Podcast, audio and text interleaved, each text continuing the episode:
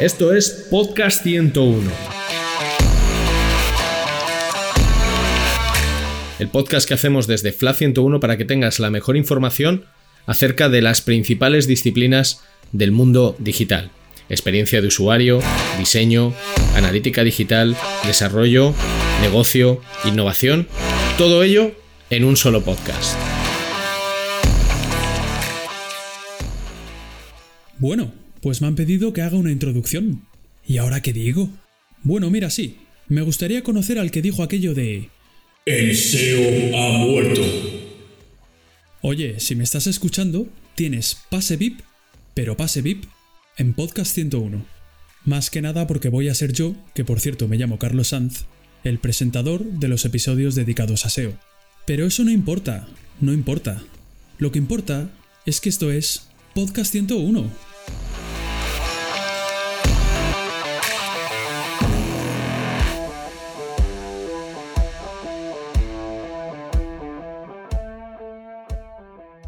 Muy buenas a todos, saludos, ¿qué tal? Estamos de vuelta, de vuelta en Podcast 101 para seguir compartiendo conocimientos y experiencias en SEO, y esta vez de la mano de una invitada muy especial y conocida en el mundillo.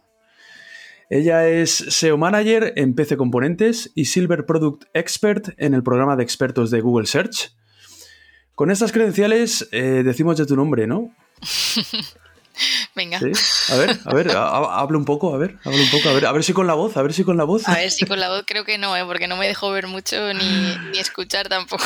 ¿No? A ver, hace, sí, de vez en cuando sí, ¿no? Bueno, bienvenida Minerva Sánchez, bienvenida. Esto, esto, esto, ha parecido como el programa de la voz, ¿eh? Sí, sí. Las audiciones a ciegas esas, ¿tú lo ves? Sí, a ver quién se da la vuelta. Sí, sí, sí. sí. Sí, alguna vez lo he visto. No veo mucho la tele, pero sí, alguna vez lo he visto. Sí, ¿no? Esto es la voz. Eso, ¿no? A mí me gustaba, ¿eh? A mí, fíjate que a mí el, el, la parte de las audiciones a ciegas era lo que yo veía, ¿eh? Sí, ¿y con, quién ibas? ¿con qué jurado te hubiera pues, gustado a ti? Pues me gustaba, por ejemplo, el, el, Pablo este cuando salió, que a mí no sabía ni quién era. El Pablo, ¿cómo se llama? Pablo López, creo. Me gustaba. Me gustaba bastante. Eh, ¿Quién más? Este que canta la canción esta, que es latinoamericano también, que me parece súper majo el tío. Que, ¿Cómo se llama? Ay, no lo sé. Eh, no me acuerdo, no me acuerdo el nombre, no me acuerdo. Pero bueno, ese, ese, ese también, que es, que es latinoamericano, que está saliendo ahora, de hecho, en los últimos, ¿eh? que es bastante simpático el tío que sacó la canción, ah, la de Despacito, la de Despacito, ese, que no me acuerdo cómo se llama ahora mismo. Eh, es Luis Fonsi. Luis Fonsi, Luis Fonsi. Luis Fonsi me gustaba bastante también, me gustaba bastante, eso es. Pero ya te digo, yo veía las, las, audiciones a ciegas y luego ya cuando empezaban los duelos y eso, yo ya, nada, yo ya... Yo creo que no he visto nunca ni ningún programa entero, ni, ni, trozos largos, ¿eh? de verdad. O sea, es que no veo casi nada la tele. Para eso soy un desastre. Haces bien, ¿eh? Haces bien, ¿eh? que, mm, venga, comencemos. Venga. eh, Minerva, ¿cómo, ¿cómo es trabajar en un e-commerce tan grande y tan potente como es PC Componentes? ¿Qué skills tiene que tener un SEO para tener éxito ante semejante reto? Porque claro, porque lo es. Lo es, lo es, y, y además bastante grande. Eh, pues la verdad que es una pasada, ¿no? Porque trabajar en un e-commerce tan grande pues te da oportunidades que no te da un e-commerce pequeño, hay cosas que te puedes permitir que no te puedes permitir hacer en uno grande, hay proyectos que realmente no puedes asumir, si tienes una web muy pequeña, pues no sé, la analítica de logs, por ejemplo, se hace bastante sencilla, ¿no? Sin embargo, aquí pues puedes eh, averiguar grandes cosas. Luego también eh, Google te da pues, muchas sorpresas porque se mete hasta la cocina a sitios que ni pensabas que existían y de repente en los logs te ves alguna sorpresilla de ese tipo.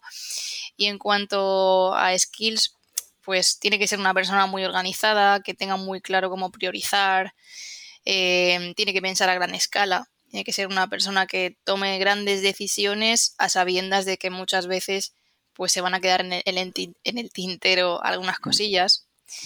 Eh, más o menos yo creo que eso, tiene que ser pues eso, una persona que aparte también mire más allá del SEO, que piense mucho en negocio, que a veces sepa que, el SEO no va a ser la prioridad máxima en según qué cosas y tenga que regular muchas veces en pro del usuario. Yo creo que sí, saber ceder, ¿no? Saber ceder muchas veces. y negociar también muchas veces. Sí, y efectivamente en sitios tan grandes a veces tienes que tienes que saber priorizar muy bien, Priorizar muy bien y, y saber que no vas a llegar a todo. Muchas veces sí, estoy de acuerdo, sí, sí. El tema, del, el tema de los logs también me ha parecido interesante, eso que has comentado de los logs, es verdad. O sea, en sitio tan grande, sitios con tantas páginas, ¿no? Con tantas URLs, al final tienes que controlar muy bien el rastreo, entiendo. Y es Eso crucial, es. y es crucial eh, controlar ese rastreo, ¿no? En sitios tan grandes, ¿no? Vosotros los analizáis, ¿no? Con frecuencia, esos Sí, sí, eh, ¿Esos sobre logs? todo tenemos pues, lo típico, un panel con las métricas clave, ¿no? Que miraría cualquier proyecto, pero lo que nos mola más es que tenemos, bueno, nosotros lo tenemos eh, customizado, lo tenemos ad hoc en casa, eh, y nos gusta mucho hacer analítica ad hoc también en el sentido de que hacemos un proyecto y medimos exactamente en esas áreas de la web que está pasando, no tanto URLs crawleadas eh, versus las URLs que son el top del top y quieres monitorizar, sino realmente qué ha pasado antes y después en ese área que has tocado, ¿no? Ujú. Hacemos directamente pf, eh, contra base de datos, directamente con SQL, pues eh, hacemos esa, esa parte. Mm. Pero sí, sí, la verdad que los logs nos dan muchas sorpresas, creencias que crees que tienes y, y de repente se fulminan cuando ves la realidad y dices, pues esto que pensaba que era así o que todo el mundo decía que era así, no, no, no es así. No es así, en mi caso no, no se cumple. Cuando es pequeño, pues no tiene mucho sentido. Mm. Mil URLs, pues el crawl budget es el que es y seguramente llegue a todo, ¿no? Sí, seguramente sí, estoy de acuerdo. Eh, supongo que en PC Componentes trabajáis codo con codo, eh, que lo has dicho además, ¿no? Que varios departamentos, ¿no? En el planteamiento y ejecución de, de la estrategia. Como SEO, ¿cómo de difícil es, es lidiar con el resto de departamentos? Quiero decir, ¿tiene el SEO en PC Componentes el suficiente peso, la suficiente consideración como para que hasta las pequeñas decisiones pasen por, por ti, en este caso, por él o por ella, por ti? Es decir, como si a nadie se le ocurriera cambiar, añadir o quitar algo en la web sin consultar al departamento SEO. Eh, totalmente es así para nuestra suerte y para la de todos los SEOs pasados y futuros. Menos Yo mal. siempre digo que, que el primer SEO fue el fundador o los fundadores de PC Componentes. Tiene una arquitectura que por suerte de base está muy bien pensada y eso ha facilitado mucho el construir encima los proyectos que han venido, ¿no? Eh, y por suerte ahora, pues que trabajamos en un modelo de contextos de producto, eh, la verdad que no se da un paso sin que SEO haya dado su validación o su aportación, e inclusive los equipos de trabajo son mixtos. Hay alguien de usabilidad, hay un designer, eh, hay alguien de CRO, hay alguien de SEO. Entonces, digamos que cualquier producto que se desarrolla nuevo, cualquier funcionalidad, pues viene marcada porque eh, siempre haya una visión SEO una conciencia SEO detrás, lo cual está genial. ¿Y ¿Quiénes son vuestros competidores en SEO? ¿Son los e-commerce, los marketplaces, ambos? Pues yo creo que son todos, ¿no? Porque inclusive dentro de nuestra parcela editorial también tenemos competidores que ni siquiera son e-commerce. Competimos con gente como Shataka, con gente... Con el como blog, ¿no? Control, exacto, la parte Mm. editorial. Y luego con el e-commerce, pues obviamente tenemos un competidor o varios competidores top, como podrían ser Amazon, MediaMarkt, Word en el Corte Inglés, Carrefour. Eh, Los has dicho de luego- carrerilla, ¿eh? Los tienes, los tienes Sí, en- los grabados a fuego, ¿eh? Correcto. Y luego más pequeños, pues como pueden ser Infocomputer o como puede ser eh, PCBox, eh, Mm. que también para muchas queries concretas de informática, pues estamos ahí, ahí con ellos. Y en Mm. algunos casos ganamos nosotros y en otros ellos. O sea, realmente todo, todo Internet podría ser competidor mientras que esté detrás de la temática informática y tecnología. Sí, porque además me comentabas que vuestro blog, el blog de PC Componentes, es, bastante potente, ¿no? Sí, me decías, ¿no? sí, sí, sí. Eh, se ha trabajado mucho en ello, se ha trabajado eh, mucho la parte de guía de compra. No me gusta llamarlo blog porque no es un blog como tal, es un sitio Mm. donde asistimos al usuario mm, que está menos decidido, que no tiene claro, que está en etapas del funnel mucho más amplias, no tan cerca de la compra, a definir qué es lo que necesita en base a la información que nosotros como expertos le podemos dar. Hmm, Vale. Bien, eh, seguimos metidos ahí en harina. Eh, una de las bases más importantes en cualquier proyecto web ¿no? es la de establecer una, una buena arquitectura SEO. Tú antes comentabas que ya de base venía con los fundadores, ¿no? Ya Sí. afortunadamente ya habían generado, ya habían creado esa arquitectura de base SEO eh, correcta, ¿no? Que eso evidentemente ayuda mucho, ¿no? Esto se hace especialmente patente en cualquier caso eh, y en el caso, valga la redundancia, de un e-commerce, Minerva. Tener una en buena arquitectura en cualquier proyecto es clave para que las URLs, sobre todo en proyectos grandes, sean descubiertas, ya sea un e-commerce, ya sea un medio de comunicación. Pero desde luego que contar con una base de arquitectura que esté eh, bien pensada desde el inicio, que sea estable en el tiempo, eh, que confiera la posibilidad de construir encima sin que las bases se resientan, por así decirlo, pues ayuda y mucho. Yo creo que es la base, ¿no? Sin, sin una buena arquitectura.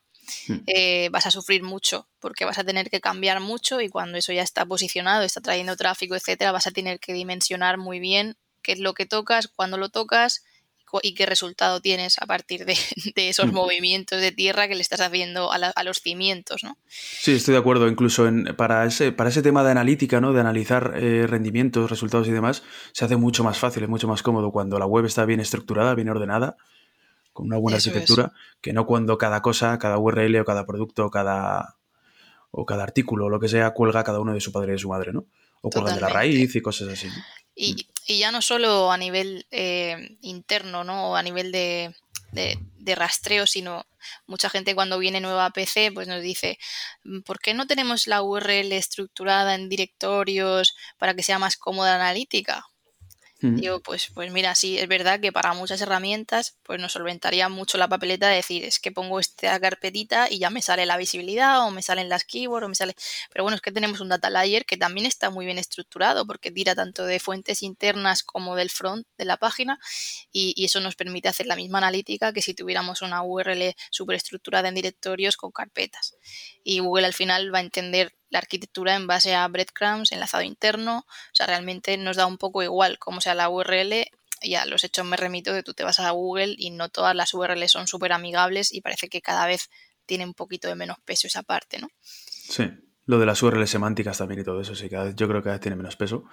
Eh, Estoy de acuerdo en que la arquitectura SEO es la base, una de las bases, al menos. Eh, sobre todo, ya te digo, en sitios muy grandes, ¿no? En sitios que son muy grandes con decenas de miles, cientos de miles o millones de, o millones de URLs. Me parece bastante importante tenerlo, porque también comentabas antes en sitios más pequeños, ¿no? Pues, por ejemplo, analizar los blogs, pues, sitios más pequeños, pues a lo mejor no tiene mucho sentido, ¿no? y a lo mejor la arquitectura SEO en un sitio más pequeño se puede permitir, eh, yo creo que Google le, concede a lo mejor más, ¿no? Puede tener más concesiones con él, ¿no? Si no tiene una buena arquitectura. Aún así, ojo, oye, si la tienes bien, mucho, mucho mejor, mucho mejor. Me parece interesante eso que has comentado también, lo de la analítica, a la hora de analizar datos, que no hace falta que esté estructurado por carpetas, ¿no? Para analizar datos, sino que por data, por data layer, ¿no? Por, por Tag Manager, ¿no? Por Adobe Tag Manager, pues, o Google Tag Manager, puedes incluso conseguir también esos, analizar esas, tener ese, análisis ¿no? estructurado.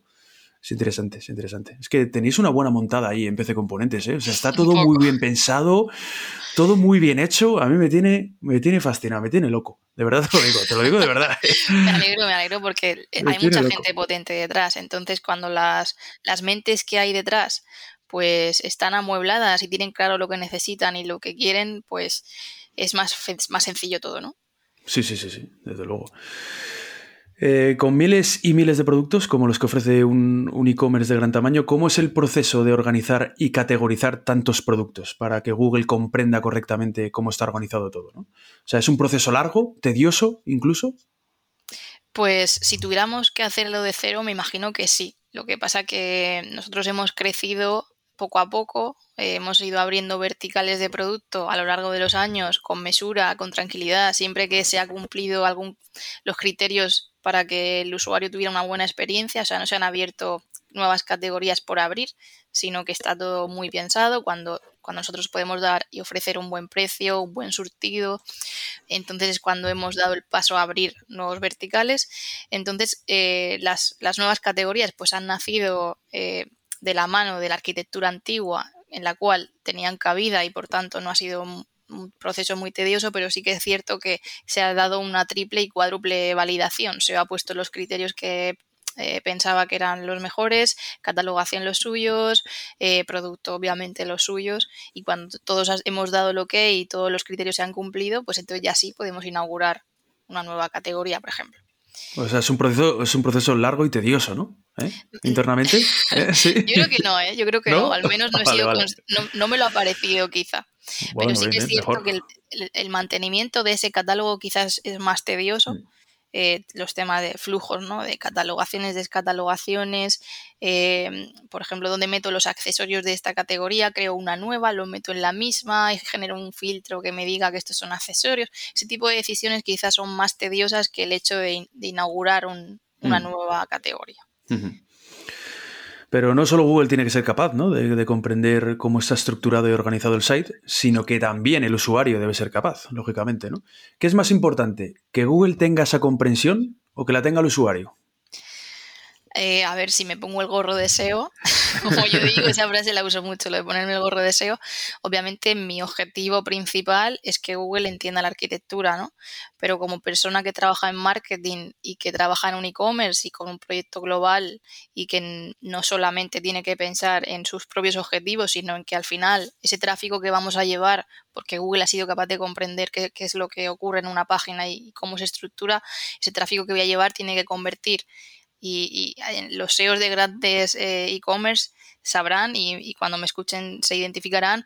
Eh, tenemos que cambiar esa mentalidad de traer tráfico a traer ingresos, ingresos por canal, ¿no? Y, en ese sentido yo no puedo, no puedo eh, desacoplar que Google entienda una arquitectura con que el usuario también sea capaz de entenderla, tiene que ir de la mano. Hmm. Y, no tanto y, no tanto tráfico, sino que ese tráfico sea de calidad y convierta y, e ingrese, ¿no? Y, traiga ingresos al site. Eso, es. eso es interesante, sí. Cambiar el punto de vista ya, ¿no? Por, de una vez, ¿no? En lugar de ir los SEOs por nuestra, hacer la guerra por nuestra cuenta, ¿no? Empezar a hacerla con alguien más, ¿no? CRO, UX, todo esto. Es que al final, nosotros ya eso lo tenemos muy interiorizado. Cuando falta tráfico, obviamente nos dicen, oye, falta tráfico, pero cuando ya hay el tráfico que se espera o que, o que se ha puesto como objetivo, entonces hablamos de, oye, ¿y la conversión por qué no va de la mano? Mm. O si va de la mano, o perfecto, felicidades, o quizá hay que hacer algo aquí, ¿no? Muy interesante, sí. Eh, vale, como en todo e-commerce llega el momento de afrontar la, falta de stock. ¿no? Eh, ¿Qué debemos analizar antes de tomar cualquier decisión SEO? Pues nosotros hemos analizado de todo. O sea, hemos tenido flujos eh, para dar y vender, hemos dado vueltas con ese tipo de proyectos muchísimas. hemos analizado pues si un producto que se ha descatalogado tenía enlaces, si seguía teniendo tráfico, si seguía siendo un producto en tendencia, eh, si lo, no sé, millones de cosas, ¿vale? Y teníamos flujos para eso. Si un producto tenía alguna de esas variables en un número concreto que habíamos definido, pues era un producto que se mantenía en catálogo o se redirigía a un producto sustitutivo si había nacido. Pero la experiencia nos ha dicho que después de hacer todo ese tipo de proyectos y hacer muchas pruebas, eh, luego Google de repente pues te cascaba un 404 soft porque habías redirigido a un sustitutivo que era la redirección lógica que todo el mundo esperaba encontrar, ¿no? Y lo interpretaba como, como leve, ¿no? Lo, interpretaba como 404, leve igualmente, ¿no? Entonces, eh, ahí te plantean muchas cosas y dices, bueno, quizá es lo mejor para el usuario, un usuario que está intentando acceder a un producto que ya no existe, pero le muestro el sustitutivo. Como usuario, eh, yo quizá lo pienso, igual quiero ver la ficha del producto para ver las características que tiene, no quiero que me lleves al nuevo, no lo sé, ¿no? Hmm. Entonces lo que estamos haciendo ahora son muchos tests en función del de, eh, tipo de usuario, eh, pues de que llegue a esa página descatalogada y en función de si tiene tráfico o no, pues trabajar la usabilidad dentro, es decir, le voy a ofrecer las vías de escape de este producto ha salido, te lo enlazo aquí pero no te redirijo tal cual. Decides tú, eso es, decides tú, qué quieres hacer. lo que quieres hacer, porque mm. de la otra, del otro modo mm, los resultados no han sido realmente los esperados. O sea, casi da la sensación de que Google prefiere, ¿no? Que dejes un 404 y ya está.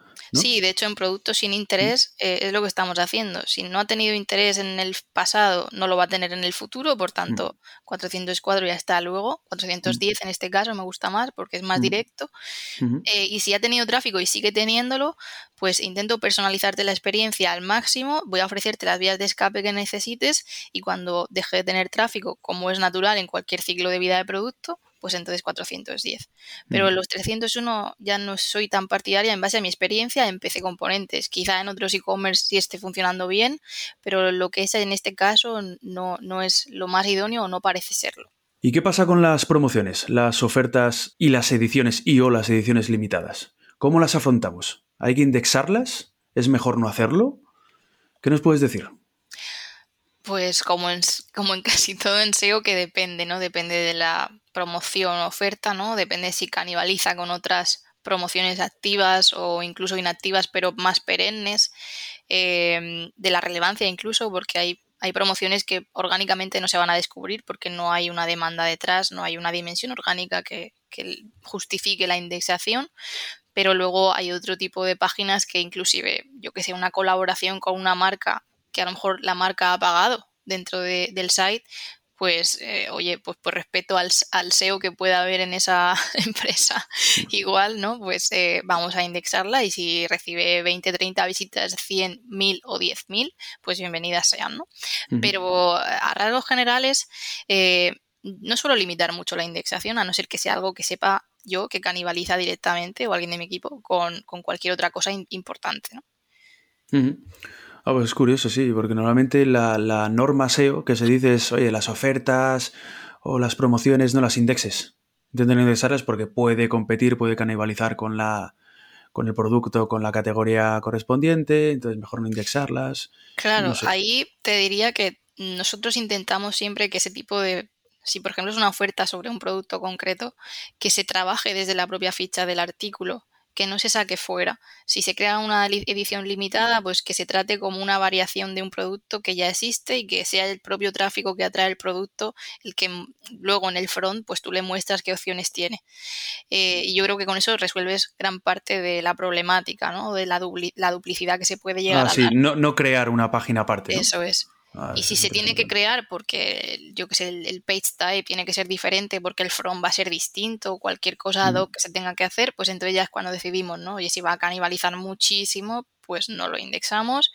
Y si por cualquier cosa em, es un requerimiento que se indexe, pues lo hacemos. Incluso podemos ponerle un canonical o, cualquier, otro, cualquier otra fórmula. Sí, a este respecto, para desindexar, eh, hay una etiqueta MetaRobots, bueno, que seguramente, seguro que la conoces, ¿no? Que aunque existe desde hace tiempo, eh, yo lo descubrí hace poco. y puede resultar muy útil en estos casos en los que sabemos cuándo, cuándo caduca una oferta, ¿no? Una promoción, ¿no? Para pedirle a Google que, que la desindexe de una manera más o menos automática, ¿no? Y es la de unavailable after, unavailable after, después de fecha que sea, ¿no?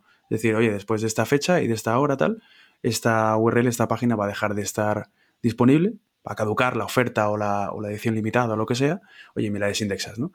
Aunque bueno, el otro día escuchando un podcast de, de, Search of the Record, de esto, de la gente esta de Google, decían que, bueno, que puede funcionar o puede ser que no, ¿eh? Es decir, esa, etiqueta MetaRobos. Que aún así, él de vez en cuando se sigue pasando para ver si efectivamente no está, no está, disponible esa página, ¿no?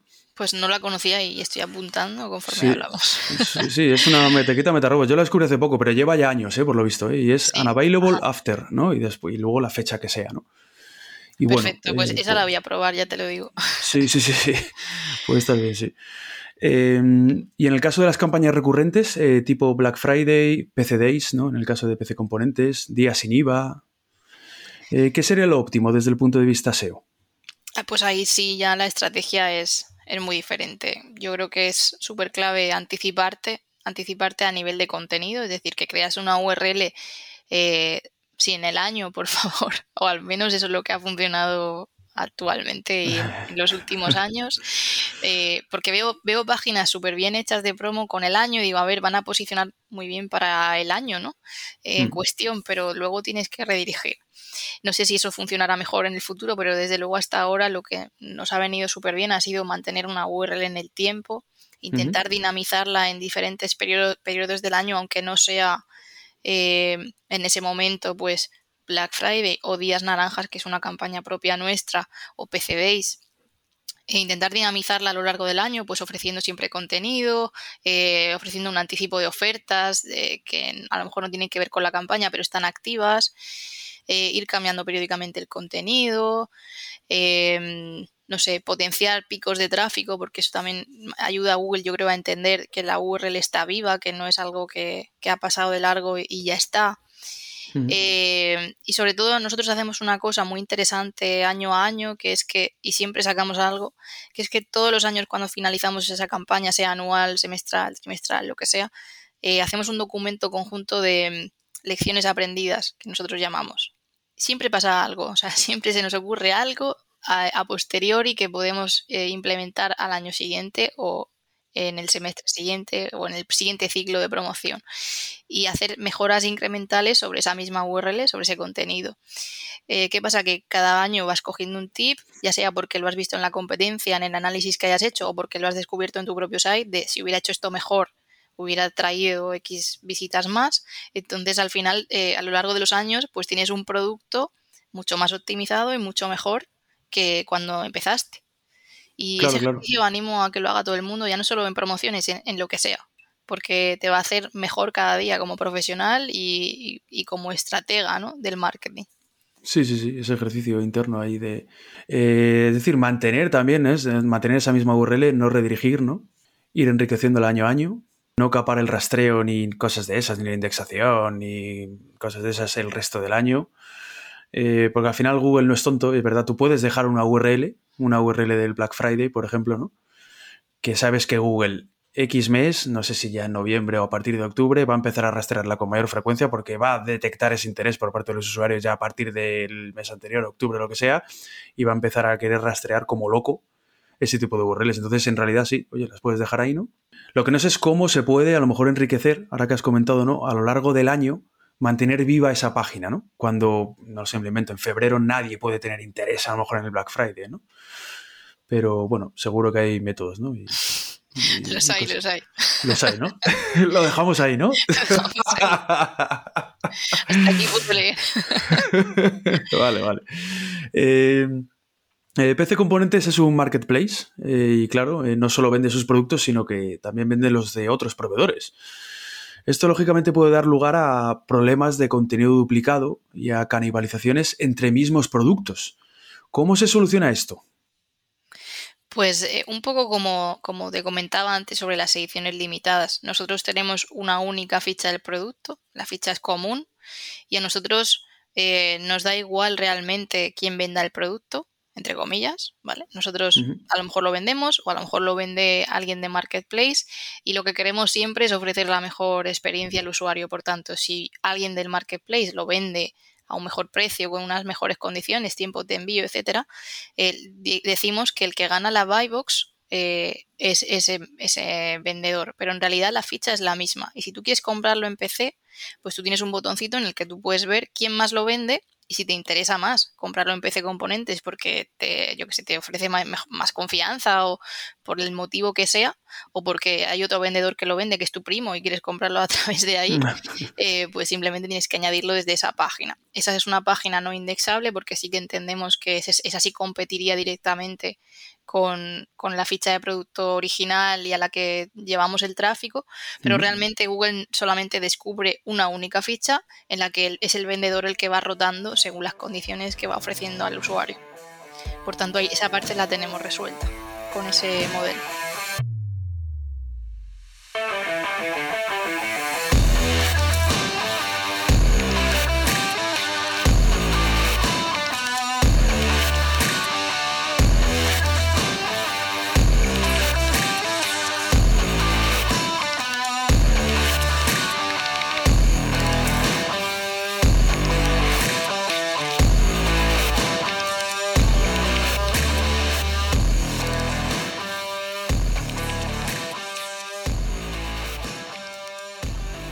Eh, vale, antes hablábamos de la importancia de que Google y los usuarios eh, encuentren fácilmente lo que buscan dentro del site, ¿no? Porque aparte de posicionar la página en el buscador, eh, es importante que la experiencia del usuario cuando navega por ella sea óptima. Y eso nos lleva a hablar de las sinergias entre SEO y UX, o SEO y CRO, ¿no? O UX y CRO. Y bueno, ya, ver, ya si me, a ver si me dices esto alguna más, ¿no? Porque seguro que hay más, ¿no? ¿En qué casos, en qué casos SEO y UX eh, tienen que trabajar conjuntamente para lograr estos, estos dos objetivos? Es decir, posicionar la web en buscadores y a la vez que sea fácilmente usable y navegable para el usuario. Pues en nuestro caso, en todos. No se me ocurre, creo, ningún. Bueno, a ver, sí, si tengo que trabajar los sitemaps, pues ahí no va a entrar eh, ninguna dimensión de usuario, en, los aspectos más puros técnicos del SEO, pero en el momento en que el SEO tiene que alterar algo que es visible a usuario, eh, pues hay que, hay que hacer una sinergia, hay que hacer un trabajo juntos en el que a, lo mejor simplemente es la validación del uno versus el otro eh, y en otros casos no, en otros casos es definir un proyecto completo en el que tú me sumas y yo te sumo a ti porque yo voy a intentar traer más tráfico y tú vas a intentar que ese tráfico convierta mejor.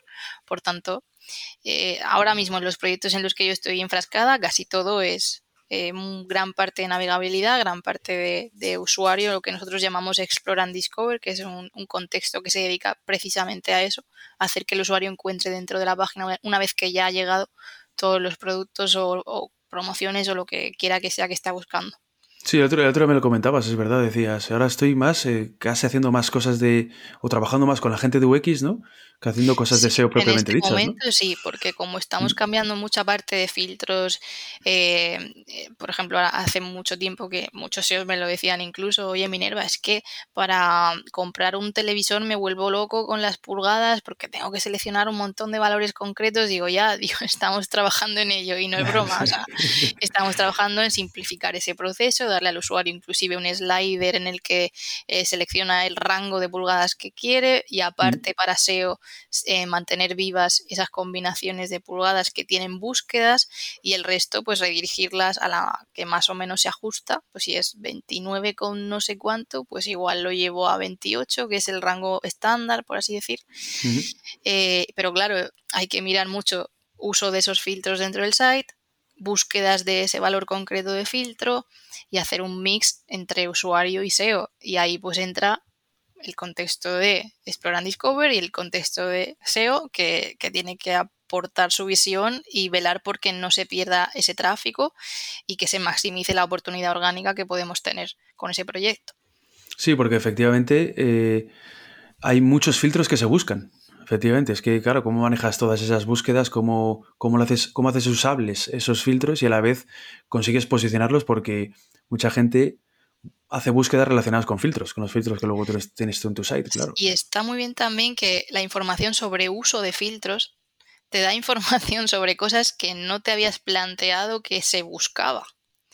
O inclusive el usuario ni siquiera lo busca porque no sabe que existe, pero una vez que llega al site y ve que está disponible el filtro de X, empieza a usarlo. Y a lo mejor tiene más uso que otro que tiene un montón de búsquedas. Y ese ejercicio de ver exactamente usos, tráfico y búsquedas.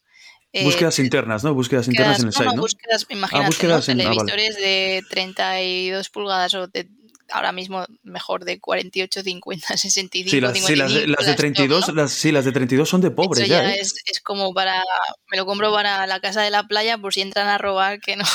Eso es, claro, claro, claro. Eso, entonces, por ejemplo, televisores de 55 pulgadas, ¿no? Pues eso tiene muchas búsquedas, tiene mucho uso dentro del site, pero luego te encuentras sorpresas como que otro, otra pulgada que no te esperabas tiene un montón de uso dentro del site aunque no tiene mm. tantas búsquedas. Entonces ya mm. ahí te planteas, oye, igual no tengo que eliminarla, aunque no tenga búsquedas, igual simplemente la desindexo, o igual me planteo indexarla si estaba desindexada, porque tiene mucho uso y quizá no me lo había planteado.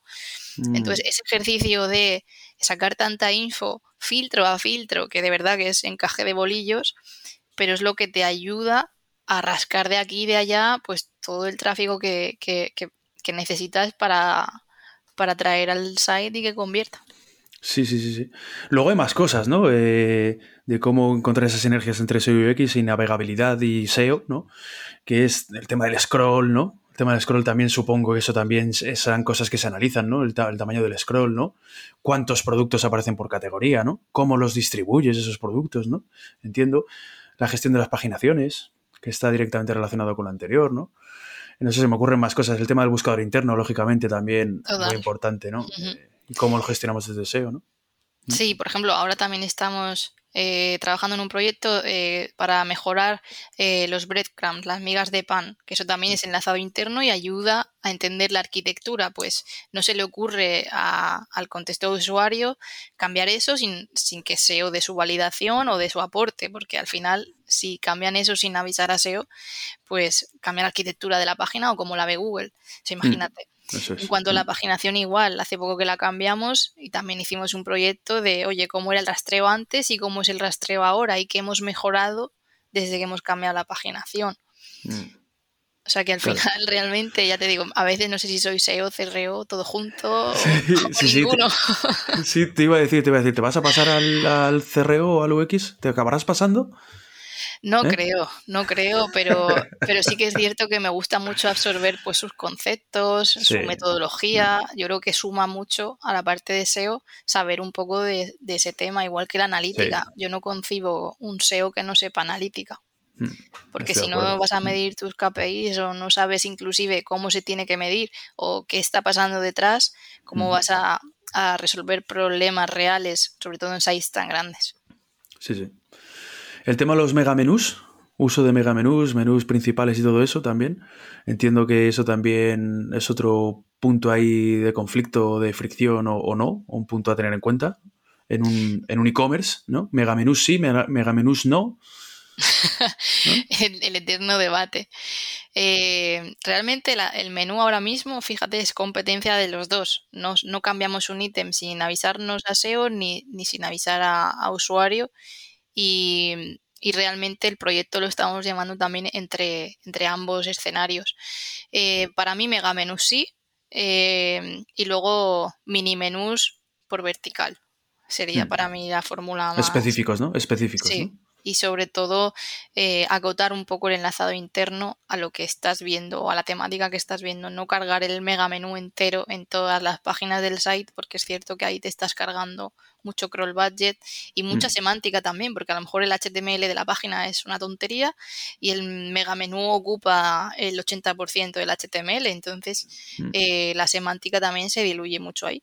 Y Lean Juice también, Juice también. Y el use, vamos, se va a tomar sí, sí, se va a tomar viento, sí, sí, efectivamente. Eh, interstitials, ¿vosotros usáis de esos? ¿Usáis también para...? Los hemos usado y en algunos puntos de la web se siguen usando porque, bueno, los típicos modales estos que salen para informar al usuario. Tenemos ahí, pues eso, eh, hay veces que tenemos que claudicar porque no todo es el SEO y Hmm. sabemos que hay otras formas de hacerlo y estamos proponiendo a veces, eh, oye, esto mejor cárgalo aquí, cárgalo allá. Pero, pero bueno, eh, como digo, el SEO muchas veces tiene que ceder ante que sea rápido para el usuario coger y decir, bueno, es que entiendo, entiendo que esto es un vendor de marketplace, entiendo que estos son los tiempos de envío, sobre todo en la parte de, de producto, ya más cerca del funnel es cuando más encontramos este tipo de, Hmm. de modales. Y bueno, y luego lo que son banners y todo eso sí que intentamos que se carguen fuera de lo Mm. que más el client side y que Mm. Google intente no ver esta parte porque sí que es verdad que, que fastidia un poco más. Sobre todo Sí, a sí. temas de Core Web Vitals y, y todo In- esto. Inter- interesante eso que dices, que los que ciertos banners se, se- se carguen desde el lado del cliente, ¿no? Y no desde el lado del servidor, del client side.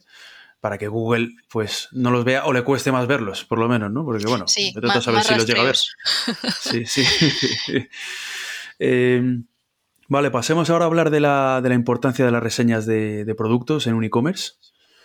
En septiembre, eh, Google lanzó la quinta actualización, creo que fue la quinta actualización de su algoritmo. Yo ya me he perdido ya, entre, tanto, entre tanta actualización ya de, de su algoritmo que afectaba directamente a las reviews eh, o reseñas de producto, el Product Reviews Update. La primera fue el 8 de abril de 2021, la segunda el 1 de diciembre de ese mismo año, la tercera el 23 de marzo de 2022, la cuarta el 27 de julio y la quinta el pasado 20 de septiembre. Bueno, ya veremos eh, si no saca más actualizaciones en relación con esto antes de que, de que se publique este episodio. ¿eh? Eh, Bueno, seguro. si no, si no será a la, este ritmo. Sí, será, será la mierda cuando se publique el episodio. Eh, ya está. Ya la gente dirá, "Eh, esto ha quedado obsoleto ya. Sí, bueno, bueno, pero bueno, lo ponemos sobre aviso por si acaso. ¿eh?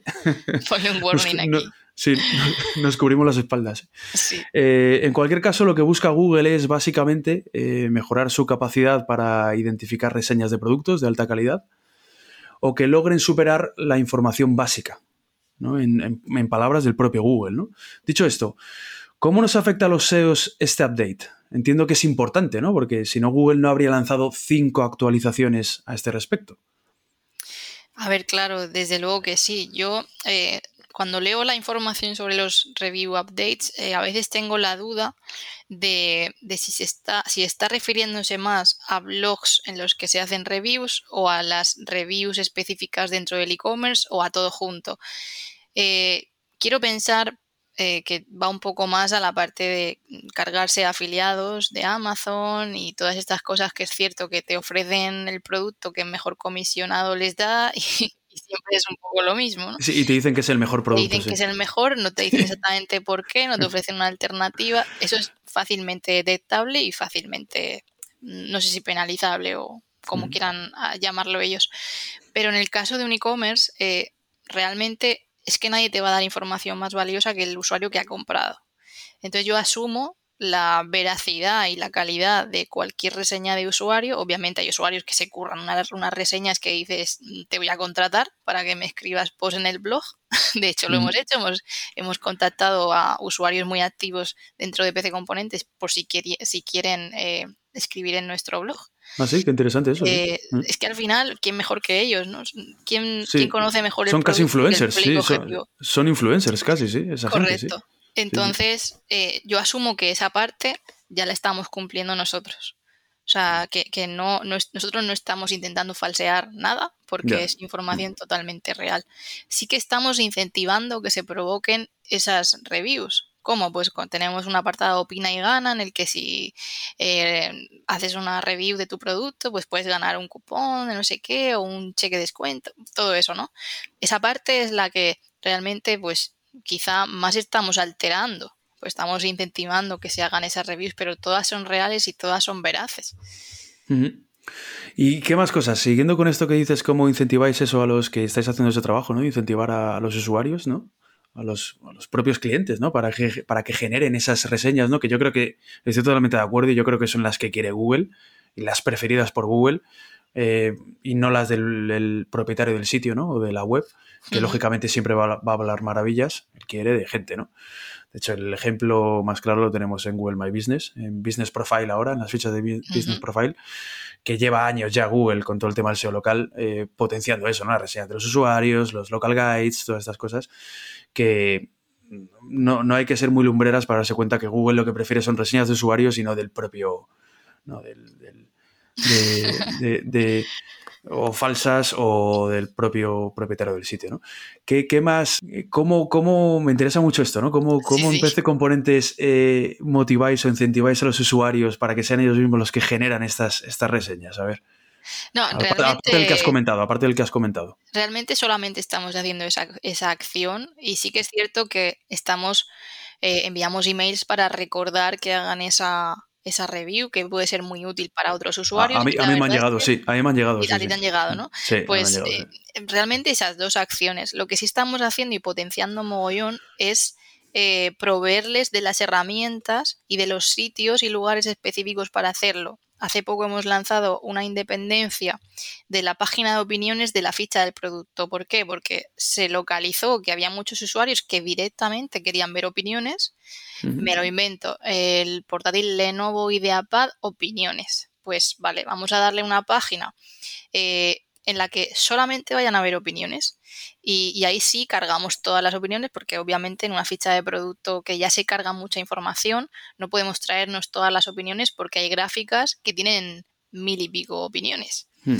Entonces vamos a independizar eso en otra página, les dotamos de la herramienta para a partir de ahí subir eh, imágenes, vídeos, lo que sea, eh, y vamos a etiquetarlo todo con dato estructurado y eso ha funcionado muy muy bien. Y yo creo que a partir de cada eh, review update hemos ido mejorando en esa parte porque la intención de búsqueda la copamos de forma muy estrecha, o sea, es opiniones de ese producto y estamos viendo casos en los que incluso esa ficha, o sea, esa página independiente de opiniones está posicionando por encima de la ficha del producto. Luego, por suerte, lo está anidando debajo con las nuevas anidaciones que tiene Google, pero están funcionando incluso mejor, porque al final un usuario quiere precio, y, contrastar que lo que va a comprar es lo que él espera o la expectativa se va a cumplir. ¿Cómo lo hace? A partir de las opiniones. Incluso no sería tan malo, ¿no? Que, Google llegara a posicionar las opiniones, la página de las opiniones, ¿no? Por encima de la, ficha de producto. ¿eh? Claro, sí, según lo que cuentas, pues mm, no, no va a pasar nada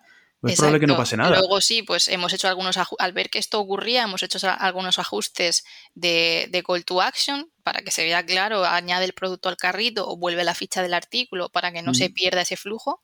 Es decir, que la gente no solo venga a informarte, sino que luego lo compre. Claro, eh, pero con esos dos ajustes eh, están dando muy, muy buen resultado. Qué bien, qué bien. Pues no sé, yo para complementar un poco tu respuesta, eh, lo que también un poco lo que ha comentado Google, ¿no? También, ¿no? Para cómo, cómo incentivar, ¿no? Cómo motivar a que los usuarios eh, opinen, ¿no? Sobre tu producto, sean ellos mismos los, los, los, que lleven la voz cantante un poco ahí, ¿no? Y hagan de embajadores un poco también de la marca, ¿no? Eh, dar detalles útiles, lógicamente las descripciones de los productos, eso, eso es un must, eso es lógico, ¿vale? Mostrar cómo es el producto físicamente también o cómo se utiliza, ¿no? Comparativas, añadir vídeos también o audios explicativos, ¿no? Son algunas de las de las de los métodos que también recomienda Google, ¿no? Para para, para incentivar al usuario también, ¿no? A que y para y para no solo incentivar al usuario para que para que opine, sino también para que Google también eh, tenga más en consideración seguramente esas opiniones, ¿no? Insisto, a mí, me, ya te lo he dicho antes, me fascina este, este aglomerado que tenéis ahí montado en PC Componentes. O sea, esa, estructura que tenéis montada en torno a las opiniones, las, las reseñas, el sistema de preguntas y respuestas también, eh, tanto de usuarios como, como del soporte, ¿no? Pues como el ahí soporte. Se vienen, ahí se vienen cositas. se vienen cositas. Mejoras, ¿no? Mejoras, entiendo. Mejoras en. Eh, hay un proyectazo para preguntas y respuestas muy, muy potente, con gente súper buena detrás que lo está haciendo y que no sé si cuando se lance el podcast ya estará en marcha, pero eh, ojalá que sí, porque eso va a traer cola, yo creo. O sea, es algo que no he visto en otros e-commerce y que va a estar muy, muy bien. Bueno, bueno, bueno, ya me has dejado con el hype ahí, ¿eh? Me has dejado como, ya como el meme ese de Michael Jackson, ese que está en el cine comiendo palomitas, en el, que es el, es el, en el videoclip de Thriller, ¿no? De, la canción, yo creo, ¿no? Yo creo que ese videoclip que sale como en cine, comiendo palomitas, se va a dejar igual, ¿eh? Así, así, así tiene que estar todo el mundo esperando a que lo lancemos. Porque vamos, yo te digo que a mí ya me, parece espectacular cómo lo tenéis montado, o sea que si encima ya va, a traer alguna mejora. A ver, va, va un poco en la línea de reforzar eh, lo que somos. Somos expertos en tecnología y, PC Componentes es un sitio donde puedes venir a comprar y también a informarte. Va un poco en esa línea. Entiendo que no solo por la, por la utilidad, que también, ¿eh? Eh, como posible comprador, todas estas cosas es el objetivo, ¿no? pero yo también me preguntaba, y de hecho lo hablaba contigo, ¿no? si también de alguna manera puede adecuarse también a este update de, a este update de Google, ¿no? Que estamos comentando, sino también al, a la adaptación de todo el tema de Google EAT, de Google IT, ¿no? De experiencia, autoridad y confianza por sus siglas en inglés.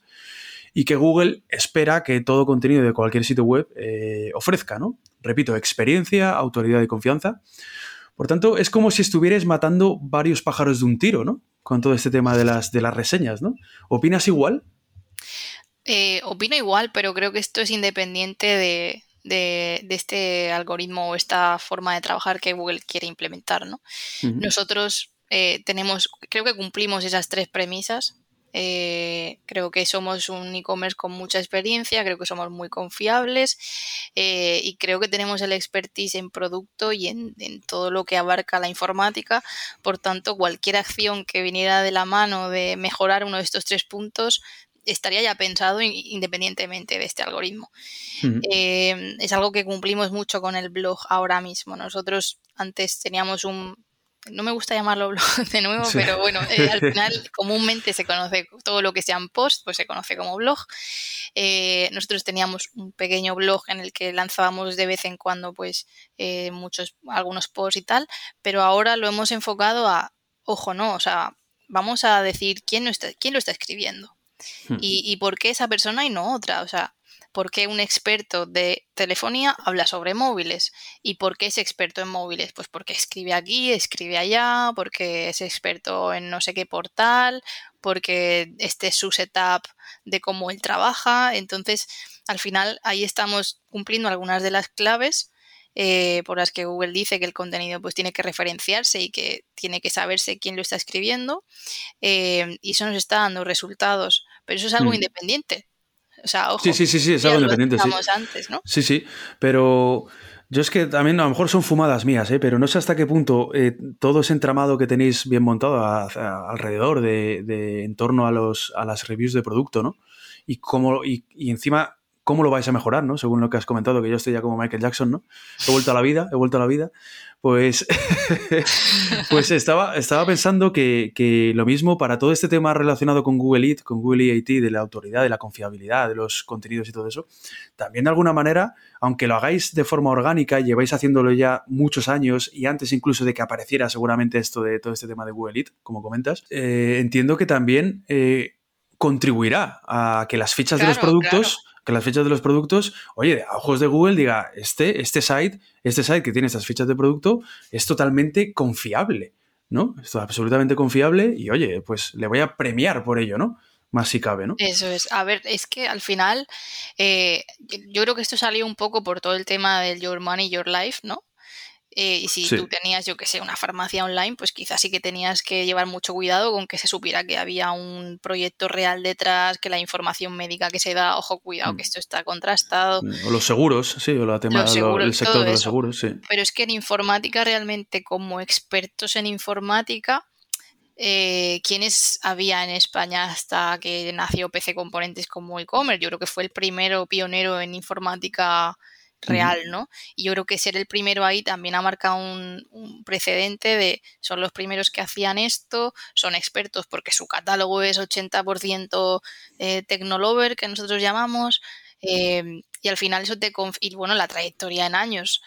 Todo lo que hagas a partir de ahí, pues lleva detrás una mochila que por supuesto va a contribuir a que en, en el EAT este, pues seamos nosotros referentes. Mm. Y que el, el, EAT este, como tú dices, es verdad, empezó como... Eh, empezó, sí. EAT, ¿no? EAT o qué sé, bueno, por no decir, por no decir las palabras en inglés de E, de A, bueno, que son muy largas y yo no...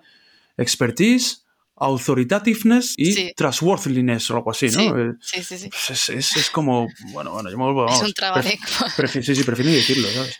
Pues es verdad que empezó, como decías tú, para, sobre todo, enfocado, poniendo mucho el punto de mira en, el sector de la salud y en el sector de los seguros, ¿no? Lo de Your Money, Your Life. Pero ya no cabe duda de que lo ha expandido ya a todo tipo de sectores, ¿no? O sea, en el caso de la tecnología también, en el caso de los e-commerce, en el caso de, los medios de comunicación, bueno, en el caso de, del blog, ¿cómo, cómo, cómo debería llamarlo? Al blog Para nosotros son guías de compra. Guías de compra, las guías de compra, de, de, componentes, todo eso ya afecta a todo eso, ¿no? O sea, a mí no me cabe duda, ¿no? Bien, pues eh, última pregunta y más personal, eh, Minerva, eh, que no te quiero robar mucho más tiempo. En SEO, ¿Son los proyectos de e-commerce los más difíciles, los más retadores de abordar desde tu punto de vista? Uf, eh, es complicado porque mm, para mí no lo son, pero porque yo prácticamente desde Para mí sí, ¿ves? Para mí sí. Claro, es que depende a quién le preguntes. Desde que comencé en SEO yo llevo trabajando en e-commerce. Si tú me dices, oye Minerva, eh, SEO para e-commerce o SEO para medios, ¿cuál es más difícil? Pues para mí obviamente sería SEO para medios, porque la dinámica es totalmente distinta, hay un reto de obsolescencia brutal, eh, que en el e-commerce es todo como mucho más estable, ¿no? Eh, para mí son más fáciles porque los tengo más rodados pero quizá para una persona que venga de medio sería más complicado e-commerce, no sé. Sí, bueno, yo que, que, toco un poco de los dos, no a nivel de profundidad tuyo, ni mucho menos, ni al nivel de profundidad de un SEO en medios, para mí eh, es más complicado un e-commerce, ¿no? Porque muchas veces un medio de comunicación es que el propio contenido lo hace todo, ¿no? Hay tanto dinamismo, hay tanto contenido nuevo, tanto contenido de actualidad, que al final es que aunque lo hagas fatal, aunque a nivel técnico estés mal, aunque a nivel técnico lo tengas fatal el site, el, medio en concreto, es como si a Google le diera igual, da igual, si yo lo que quiero es contenido, contenido, contenido, actualidad, tú me vas a hablar de esto, un directo, un no sé qué, ya está. Y, vas a aparecer igual, y vas a aparecer igual, ¿eh? Entonces, y está mucho relacionado con contenidos que también te tienen que gustar, pero un e-commerce a mí me parece, ya no te digo del tamaño de un PC componentes, me parece un reto importante, así que... Hay muchas mm. lógicas detrás que tienes que conocer, tienes que conocer el negocio, porque yo no me imagino haciendo eso ahora mismo en, en un proyecto o en un negocio tan diferente como la o sea, como podía ser algo diferente a la informática, porque yo ya pues, tengo grabado a fuego el sector hmm. eh, y para mí eso es un plus muy importante, porque si tú no conoces el sector, no sabes dónde poner el foco, la estacionalidad, lo que sea, pues vas a tener que, aparte de la curva de aprendizaje de cómo es un proyecto X, pues cómo es ese sector. Eh, entonces, claro, pues es más complejo, pero, pero aún así, mira, el SEO de medios a mí es algo que me encantaría conocer más porque es algo que no he probado nunca. Quitando la parte de guías de compra, que sí que me estoy familiarizando ahí con lo editorial, pero vamos, no, es, no es la vanguardia o no es el confidencial o no es el español, ¿no? Sí, tiene muchas particularidades. Oye, eh, se me olvidó preguntarte antes, eh, ¿estáis usando AMP o no? ¿En las guías de compras? ¿Seguís usando AMP, no? Todavía, ¿no? No, no. Lo usamos, fuimos el primer e-commerce en implementar AMP en fichas de producto, no en la mm. parte editorial. Ah, en fichas de producto. En ah, fichas de producto. Al principio muy bien, eh, pero en cuanto Google anunció que iba a dejar de dar soporte a AMP para e-commerce, eh, bueno, pues decidimos que, ah, ¿llegó a anunciar eso? ¿Llegó a anunciar eso? ¿Llegó a anunciar que iba a dejar de dar soporte a MP para e-commerce? oficialmente como mm. eso, pero sí que ya iba a dejar de desarrollar según qué componentes y al final en, un e-commerce o en una ficha de producto hay tantísimas llamadas, hay tanto JavaScript, hay tanta historia que llevarte eso a MP era muy complejo. Sí, y nosotros pensábamos que el producto iba a evolucionar más pero realmente se quedó como estancado y ahí decidimos que mantener ese sistema y mantener el actual era contraproducente cuando ya habíamos conseguido un rendimiento en el front normal que casi asemejaba un poco a los niveles de AMP. Entonces, en cuanto vimos que Google iba a dejar de premiar, entre comillas, sino que independientemente de la tecnología que se usara, premiaría lo más rápido, pues ahí decidimos que, que PC Componentes y AMP habían acabado. ¿Y la parte editorial lo seguís manteniendo?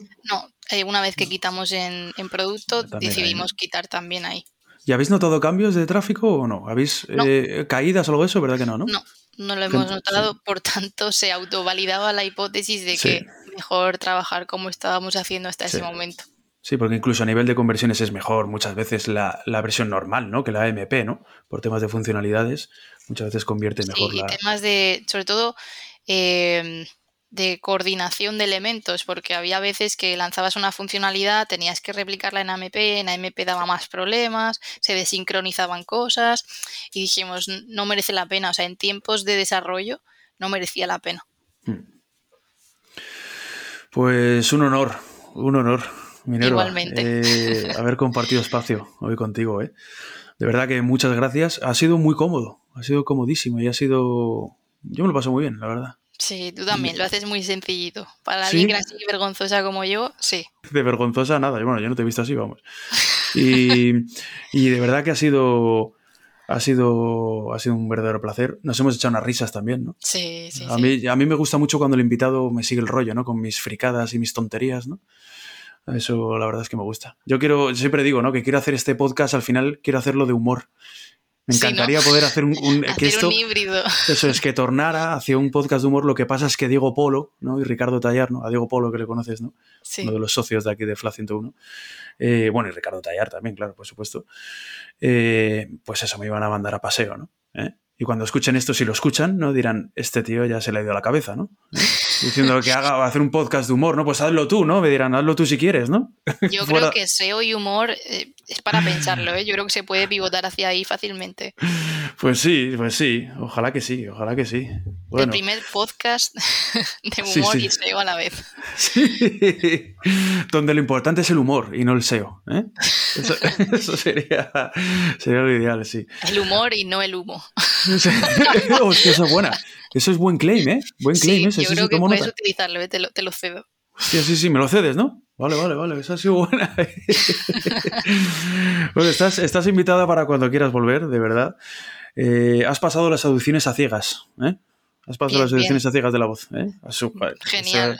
Genial. Salen los familiares ahí pegando botes ahí como locos ahí, ¿eh?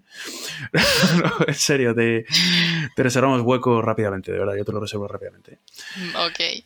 Eh, y nada, para el resto de la gente, de nuestros oyentes, estáos todos al tanto en el canal de YouTube de FLA 101 y en las plataformas de podcasting. Eh, ya, pues no sé si volver a citarlas, ¿no? Pero son Google Podcast, Amazon Music, Spotify, Apple Podcast, eh, iBox, bueno, en fin, todas esas. Y siempre cito las mismas y seguro que hay más. Y nada, nos vemos en el próximo episodio. Un abrazo. Chao, adiós.